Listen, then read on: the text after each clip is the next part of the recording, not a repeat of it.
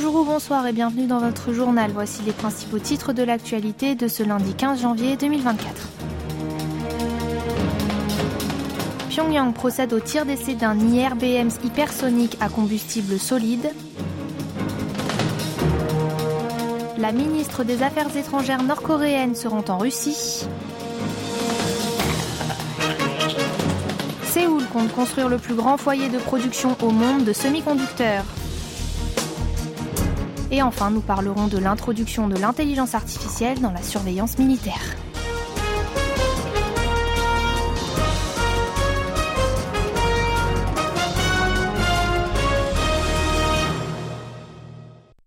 La Corée du Nord a effectué hier son premier tir de missile balistique de l'année 2024. Il a été lancé depuis Pyongyang vers la mer de l'Est, la dernière provocation du royaume ermite remontée au 18 décembre dernier. L'agence centrale de presse nord-coréenne, la KCNA, a annoncé la réussite du tir qui serait un missile balistique à portée intermédiaire appelé IRBM, hypersonique à combustible solide. Il aurait été chargé d'une ogive contrôlée et manœuvrable. Les forces de missiles stratégiques du pays communiste ont fait savoir que le tir d'hier n'avait aucun rapport avec la situation géopolitique régionale avant d'ajouter qu'il s'était déroulé dans le cadre des activités régulières du pays pour développer ses armes. Hier, l'état-major interarmé sud-coréen, le JCS, a de son côté annoncé que le tir avait été fait effectué vers 14h55 depuis Pyongyang en direction de la mer de l'Est. Géographiquement, cette dernière sépare la péninsule coréenne de l'archipel japonais. L'engin a parcouru environ 1000 km. Selon le ministère japonais de la Défense, son altitude maximale a dépassé les 50 km et le projectile est ensuite tombé en dehors de la zone économique exclusive de l'archipel. Mais cela était prévisible. En effet, des préparatifs en vue d'une nouvelle expérience balistique avaient été détectés au nord du 38e parallèle depuis l'annonce en novembre dernier par Pyongyang du test réussi de lancement d'un ICBM. Alors, quelques explications techniques. Un IRBM a une portée telle qu'il peut atteindre les bases militaires arrière du commandement des Nations Unies ainsi que les bases américaines situées au Japon et à Guam. De plus, un IRBM à combustible solide peut être lancé de n'importe où, n'importe quand. C'est donc un grand avantage stratégique pour le régime de Kim III qui augmente ainsi sa capacité de surprise. Le JCS a condamné via son responsable de la communication Lee Song-jun le tir nord-coréen d'hier qui constitue une menace pour la paix et la sécurité de la péninsule. Toujours à propos du tir de missiles nord-coréen, le ministère sud-coréen de la Défense a réagi ce matin en qualifiant de provocation évidente les actions de Pyongyang. Il a appelé le régime nord-coréen à arrêter immédiatement ses bravades en rappelant qu'il s'agit d'une violation des résolutions onusiennes. Le ministère a expliqué que l'armée du Sud améliorait sa force de dissuasion avec les États-Unis et son système de réaction face aux menaces balistiques du Nord. Il a souligné que Séoul surveillait de près les activités nord-coréennes dans le cadre de son alliance de défense avec son allié. Lors d'un briefing régulier organisé ce matin, le porte-parole du ministère de la Réunification, Gu Byung-sam, a exhorté lui aussi la Corée du Nord à abandonner l'idée selon laquelle ses bravades pourraient la protéger. Il lui a demandé d'emprunter le bon chemin, non seulement pour ses habitants, mais aussi pour l'avenir de la péninsule coréenne. Washington aussi a réagi aux bravades nord-coréennes. En effet, le département d'État américain a condamné hier le lancement de missiles balistiques par Pyongyang. Il a déclaré que ce tir constituait une violation du Conseil de sécurité de l'ONU, tout comme les autres effectués ces dernières années par le régime nord-coréen. Dans une réponse envoyée aux médias sud-coréens, Washington a indiqué que ce tir menaçait et affaiblissait la sécurité régionale. Il a fait ensuite savoir que les États-Unis se concentraient sur une approche diplomatique vis-à-vis du Avant d'appeler le royaume ermite à revenir à la table du dialogue. Le commandement pour l'Indo-Pacifique des États-Unis a déclaré le même jour qu'il prenait bonne note du tir nord-coréen. Il a toutefois estimé qu'il ne présentait pas une menace immédiate pour les Américains, leur territoire ou leur alliance. Une délégation nord-coréenne dirigée par la ministre des Affaires étrangères Choi Son-hee est partie hier de Pyongyang pour se rendre à Moscou sur l'invitation de son homologue russe Sergei Lavrov. Il s'agit du premier déplacement de Choi en Russie depuis la prise de fonction en juin 2022. Lors de sa visite, qui se déroulera sur trois jours jusqu'à mercredi, la chef de la diplomatie nord-coréenne s'entretiendra avec son homologue russe pour renforcer la coopération bilatérale. Les yeux seront surtout rivés sur le sujet de leur discussion en effet, il est fort à parier qu'ils échangeront sur les transactions d'armes entre les deux nations. Et ce, alors que les pays occidentaux, dont les États-Unis, ont récemment condamné Pyongyang pour avoir fourni du matériel militaire à Moscou.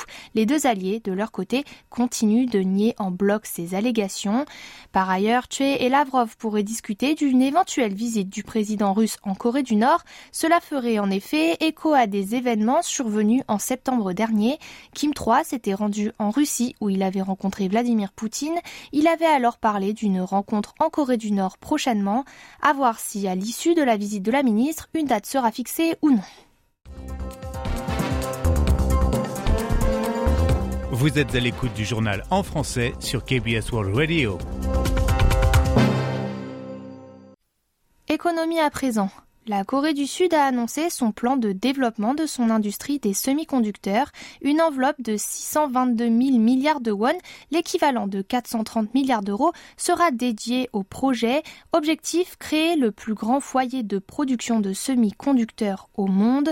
Le président de la République a présidé ce matin une réunion sur la vie du peuple à l'université de Songyongwan à Séoul. Il a fait part de son ambition de construire une méga usine dans le sud de la province de Gyeonggi S'étendant sur une surface de 20 millions de mètres carrés, ce complexe industriel accueillera des entreprises et des institutions spécialisées dans le domaine des semi-conducteurs. Ce projet consiste à construire au total 16 espaces de production de semi-conducteurs à l'aide d'investissements dirigés notamment par le secteur privé. Selon le gouvernement, le lancement de ce complexe permettra de créer environ 34,6 millions d'emplois, directs ou indirects. Pour atteindre ces objectifs, objectif, Séoul a élargi l'étendue de sa production de technologies stratégiques nationales liées aux semi-conducteurs. Cette dernière fait d'ailleurs l'objet de déductions fiscales. Séoul a aussi fait savoir qu'il augmentera la capacité d'indépendance des chaînes d'approvisionnement jusqu'à 50% d'ici 2030, avant d'ajouter qu'il a pour objectif d'augmenter à 10 le nombre d'entreprises ayant un chiffre d'affaires supérieur à 1000 milliards de won, soit 690 millions d'euros. Actuellement, ces entreprises sont au nombre de quatre. Le pays du matin clair prévoit également de développer des entreprises faiblesses spécialisées dans la conception des semi-conducteurs. Enfin, Yoon a proposé de nouveaux moyens de formation de talents en coopération avec les universités et les entreprises. Il a aussi promis d'approuver le plus rapidement possible les projets d'investissement afin de ne pas retarder le projet. Le parti au pouvoir du peuple, le PPP, le parti au pouvoir et le gouvernement ont décidé de débloquer pas moins de 39 000 milliards de won ou 27 milliards d'euros pour soutenir les petits commerçants et les industriels ainsi que les PME. Ils ont discuté des moyens d'aide lors d'une réunion tenue ce matin à l'approche du nouvel an lunaire. Dans ce cadre, le bureau présidentiel de Yongsan fournira 16 produits de saison pendant les vacances du nouvel an lunaire. Pour ces articles, il prévoit d'augmenter les taux de réduction jusqu'à 30% contre 20% actuellement. Environ 400 000 entrepreneurs individuels pourront bénéficier d'un allègement de leurs intérêts allant jusqu'à 1,5 million de won, soit à peu près 1000 euros. Les péages seront également gratuits sur les autoroutes. Le porte-parole du PPP, Park Jong-ha, a déclaré que le gouvernement fournirait des fonds d'une ampleur historique aux petits commerçants et industriels. Le ministère de l'Industrie, du Commerce et de l'Énergie a examiné de son côté l'offre et la demande demande du pétrole et du gaz sur fond d'événements politiques instables au Moyen-Orient. Il a aussi appelé les entreprises de raffinerie à agir pour que la hausse des cours du pétrole ne pèse pas sur les Sud-Coréens. Son deuxième vice-ministre, Chonamo, a rappelé que le pays du matin clair dépend du Moyen-Orient pour près de 70% de ses importations d'or noir. Les forces armées sud-coréennes introduisent un système de surveillance basé sur l'intelligence artificielle le long de la ligne de front face à la Corée du Nord. Ce projet pilote débutera au cours du second semestre de cette année. Dans la zone souterraine où l'électricité, les lignes de communication ou encore les conduites de gaz sont installées en concentration, des robots de surveillance mobile équipés de caméras et de dispositifs de détection de chaleur se déplacent le long des rails. En cas de signes anormaux tels qu'un incendie, le système d'intelligence artificielle affiche immédiatement une alerte sur le moniteur. Les mouvements discrets dans les zones montagneuses sont surveillés par un radar capable de pénétrer les buissons. Toutes les informations, y compris les positions des radars de proximité, des caméras thermiques et même des radars infrarouges TOD, sont collectées dans ce que l'on appelle les centres d'IA de la frontière. À partir de juillet 2024, l'armée prévoit de former l'intelligence artificielle avec plus de 2 millions de données, y compris des vidéos de la région frontalière, des mouvements d'animaux détenus et des déplacements de soldats.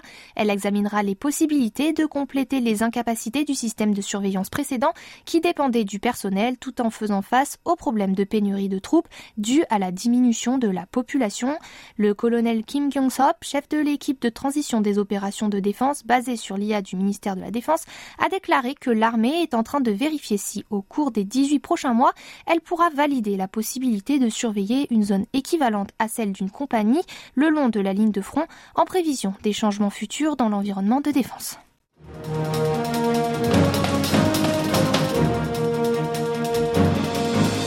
C'est la fin de ce journal qui vous a été présenté par Tiffany Genestier. Merci de votre fidélité et tout de suite retrouvez Séoul au jour le jour sur KBS World Radio.